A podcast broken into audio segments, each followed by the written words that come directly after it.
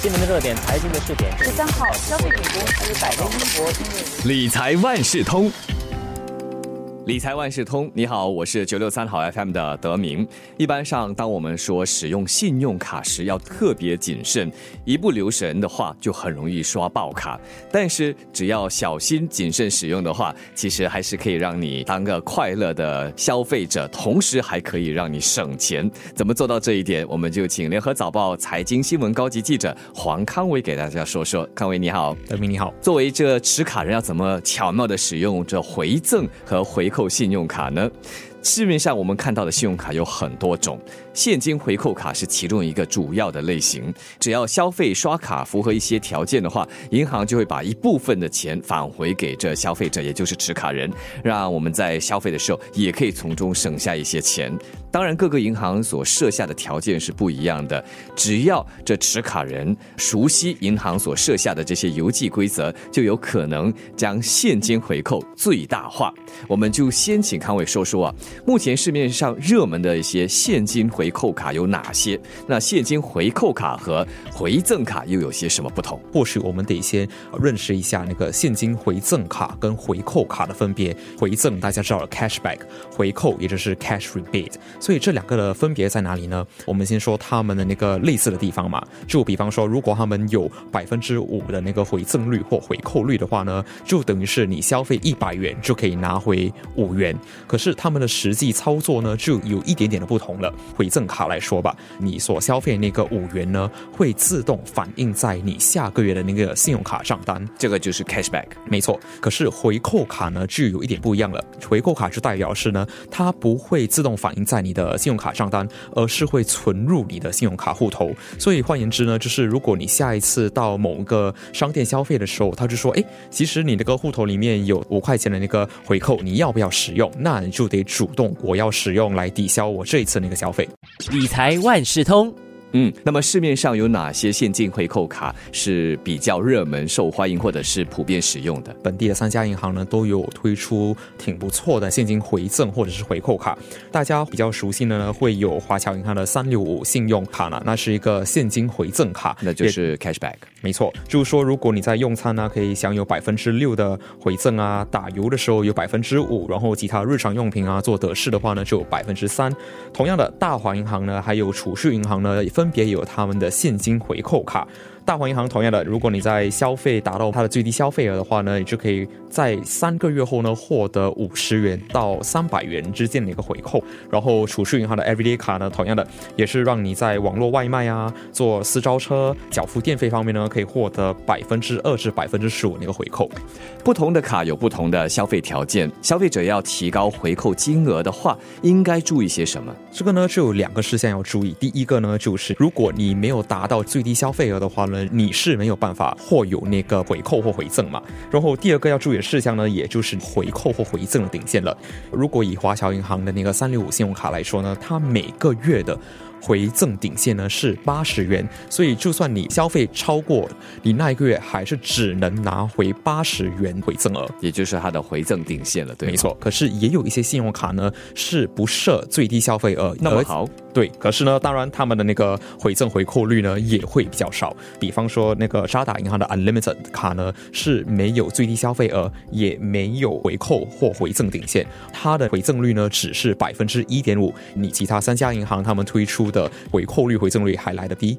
理财万事通。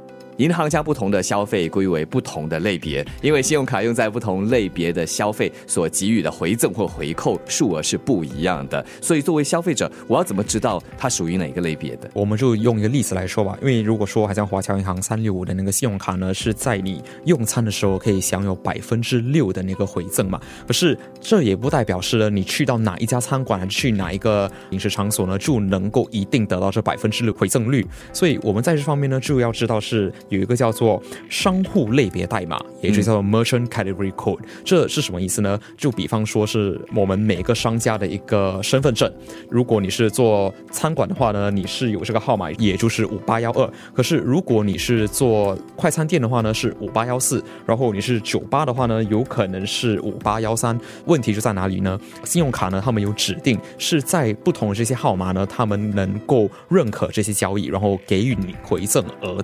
不过过呢，华侨银行他们有指定说呢，如果你是在酒吧消费的话呢，这就不会纳入它的百分之六的回赠了。嗯，听起来这个消费的类别分的蛮细的。那如果是比如说超市，它还分这个购物商场或者是百货商场，是这样子吗？对，那我要怎么知道这不一样的代码属于哪一种消费类别？通常你是得先消费，然后之后收到了那个信用卡账单的时候，才会知道这个到底是不是一个合格的消费。可是现在呢，你也可以有两个不同的方式可以查询到底这个消费是不是一个合格的消费。第一呢，是不同的信用卡呢，他们有在他们的附带条件里头呢有列出一些例子，然后另外一方面呢，是一些网民啊集思广益嘛，就直接把所有的他们去过的餐馆、他们消费过的餐馆，然后就记录在一个网上那个文档里头，所以你可以登录去查看。那么我的这张信用卡如果是在海外消费，是否也同样可以享有回赠或回扣？大致上，许多信用卡呢都是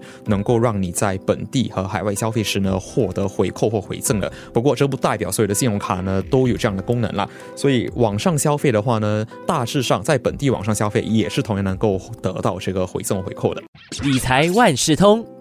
用现金回扣卡消费，有时会出现这样的情况，那就是月底刷卡消费哦，但是计算回扣的时候却没有把这个交易算在内，为什么会这样？因为我们要分成两个，一个叫做交易日 （transaction day），另外一个呢是入账日，也就是 posting day。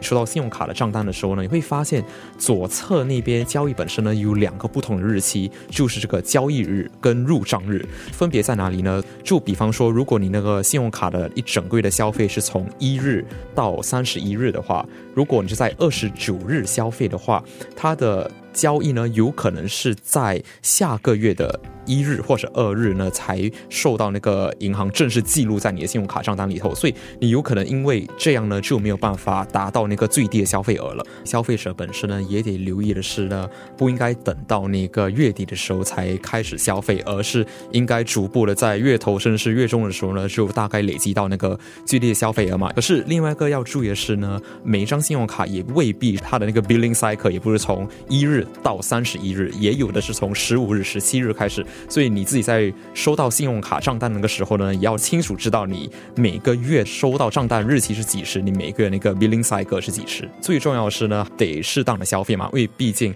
许多信用卡给你的回赠还是回扣呢，还是有底线的。所以不要因为为了拿到那一笔回赠回扣额呢，然后就一时消费，然后最后发现你其实付出的比你得到的还来得多。不要因小失大，对吗？没错，这个回赠或者是回扣，主要就是作为一个小小的奖励。最重要的是做一个明智的消费者。理财万事通每期提供你最需要知道的理财与财经知识。如果你想了解更多，可以到早报的 SG 搜索“联合早报财经专栏理财简囊”。我是九六三好 FM 的德明，我们下期再见。